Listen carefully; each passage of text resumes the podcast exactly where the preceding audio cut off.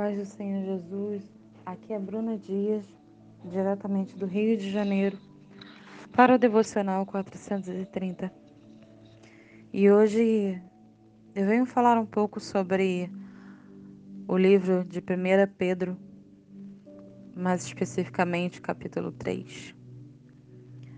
E o Senhor vem, através de Pedro, falar sobre o comportamento, de como devemos agir quando casados, o comportamento do homem, o comportamento da mulher, um para com o outro e os dois diante de Deus. O Senhor também coloca no coração dele para falar sobre a prática do bem, segundo o exemplo de Cristo. E lá no versículo 14, tem um pedacinho a partir do 14 que o Senhor fala assim: Não vos amedronteis, portanto, com as suas ameaças, nem fiquei alarmados. Antes, santificai a Cristo como Senhor em vosso coração, estando sempre preparados para responder a todo aquele que vos pedir razão da esperança que há em vós fazendo-o toda vida, todavia, com mansidão e temor, com boa consciência, de modo que, naquilo que falam contra vós outros, fiquem envergonhados os que difamam o bom procedimento em Cristo. Porque se for da vontade de Deus, é melhor que sofrais por praticares o que é bom do que praticando o mal.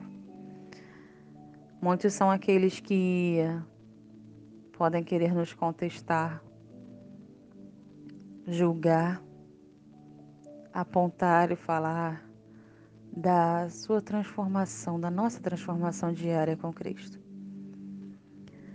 E o Senhor fala para a gente estar preparada. E não tem outro jeito. Por mais que venha desânimo, preguiça, a situação que for, Devemos perseverar na leitura da palavra, na oração, em súplicas e agradecimento constante ao Senhor que nos amou muito antes da gente declarar e reconhecê-lo como Senhor e Salvador de nossas vidas. E ele ainda lembra, né, lá no versículo 21, figurando o batismo, agora também vos salva, não sendo a remoção da imundícia da carne, mas a indagação de uma boa consciência para com Deus, por meio da ressurreição de Jesus Cristo. Em outras palavras, em algumas traduções, fala que o batismo não é para limpar a sujeira da carne ou das roupas mas sim para esse despertar de uma nova vida.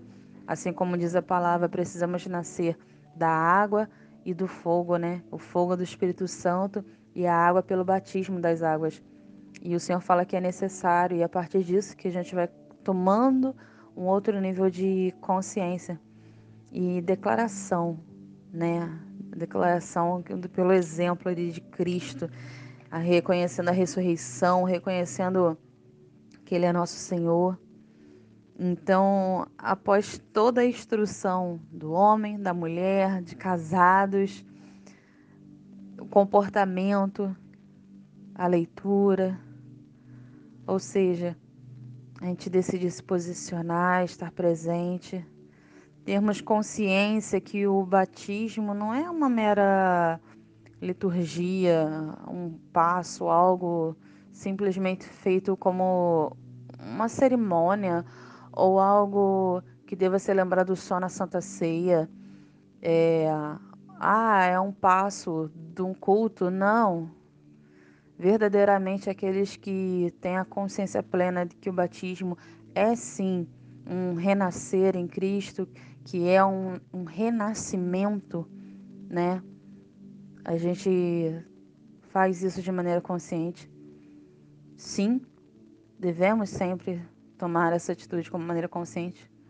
não sei na sua igreja, no seu ministério onde você frequenta, mas até onde eu sei, nos anos, em 10 anos de vida com Cristo, de reconhecendo Ele como Senhor e Salvador na minha vida, é, até onde eu sei, o mínimo para um batismo é aos 13 anos, 14, ou seja, é um período que deixa de ser criança e começa a adolescência, e começa a pré-adolescência, que você começa a desenvolver uma consciência realmente do que é a vida e as coisas importantes.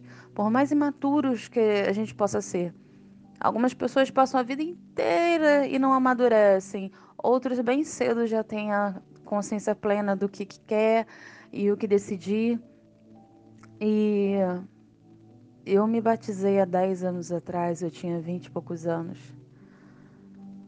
E eu já tinha consciência do que eu estava fazendo, de como eu estava vivendo, ou pelo menos uma boa parte do que eu vivia. Porque muitas coisas a gente acha que tem consciência, mas na verdade a gente está vivendo pelo automático. E pior, automático do mundo. E a gente acaba fazendo o que o do mundo acha comum, acha normal Quantas vezes a gente foi colocado em situações onde que o erro do o erro de outra pessoa era visto como um benefício para próprio? Quantas vezes a gente no mundo é, já aconteceu comigo, já aconteceu com outras pessoas. Antes da gente ter essa consciência, eu confesso a vocês que eu já ficava incomodada mas é, eu muitas vezes eu não voltava a tentar corrigir. Exemplo, quando a pessoa deu um erro, deu um troco, deu um troco errado. E quantas pessoas acham que aquilo ali é até uma benção do Senhor? Oh, glória, Deus está me abençoando porque a caixa do mercado, caixa errou o troco e me deu dois, quatro, cinco reais a mais e a pessoa não fala nada? Será? Será que Deus abençoaria dessa forma? Será que Deus prejudicaria um outro alguém, independente se a pessoa é ímpia ou não, se ela está no mundo ou não, se ela é consciente, reconhecendo o Senhor como Salvador ou não? Deus faria algo desse tipo? Eu creio que não. E são comportamentos assim que o Senhor vem falando. Trate o bem com o bem. E se alguém vier fazer o mal, pague com o bem também. Não faça o mal, mesmo se, se vierem fazer o errado contigo. O mundo, ele tá comum você fazer o errado, você ter escolhas impróprias e todo mundo achar, né? Ah, antes eu Antes ele do que eu. Só que isso é tão errado. É só a gente ler a Bíblia, é só a gente buscar essa intimidade com o Pai. Para você ver como que o Senhor ele nos chama para um comportamento mais íntimo, mais semelhante realmente ao comportamento como Cristo fazia. Vou ler de novo. O versículo 17 diz: porque se for da vontade de Deus, é melhor que sofrais por praticares o que é bom do que praticando o mal. Quanto maior forem as escolhas que nos é, fazem parecer mais com o mundo, a gente dá um passo para trás da direção que leva a Deus. E quanto mais corretos, quanto mais a gente buscar ser semelhante é um passo a Cristo. Só que eu vou lembrar uma coisa para vocês, irmãs. O caminho do Senhor não foi fácil. Tinha muitos momentos maravilhosos de milagres, de curas, libertações, histórias maravilhosas, mas ele, para viver isso, precisou estar em meio de gente com muita dor, muitas histórias pesadas. Imagina quanta coisa o Senhor não via. Eram mais de cinco mil almas que ficavam ao redor dele por onde quer que ele andasse. Meu Deus, nós, a gente na nossa pequenez, é, não sei um cantor, um cantor famoso, um artista famoso. Mas tente se imaginar no meio de 5 mil pessoas todas querendo tua, tua atenção. Minimamente eu ficaria sufocada.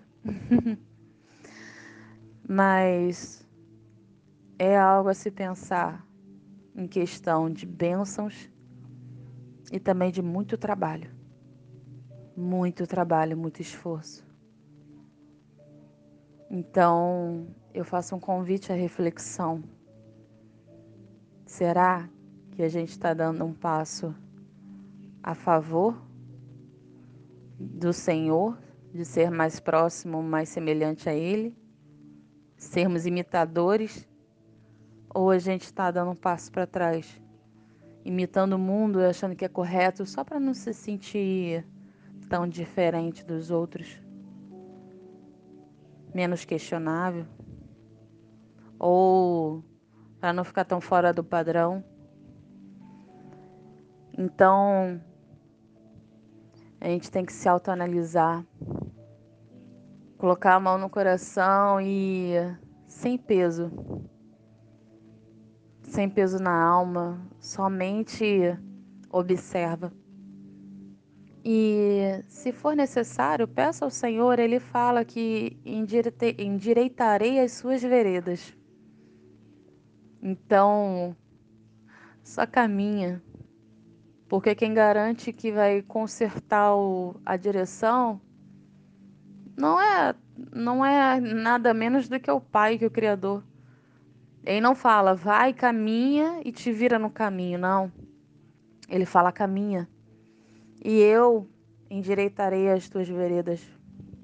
E eu estarei contigo. Se estiveres cansados, fatigados, cansados, Venham até mim, pois o meu fardo é leve. Tem um Deus que tem um caminho preparado para você e para mim. Só que Ele não vai obrigar nenhum de nós a seguir os passos que Ele já determinou para nossa vida. Basta a gente agarrar essa oportunidade, usar o nosso livre-arbítrio para poder seguir a coluna de fogo, mas com obediência, para não ficar os 40 anos no deserto.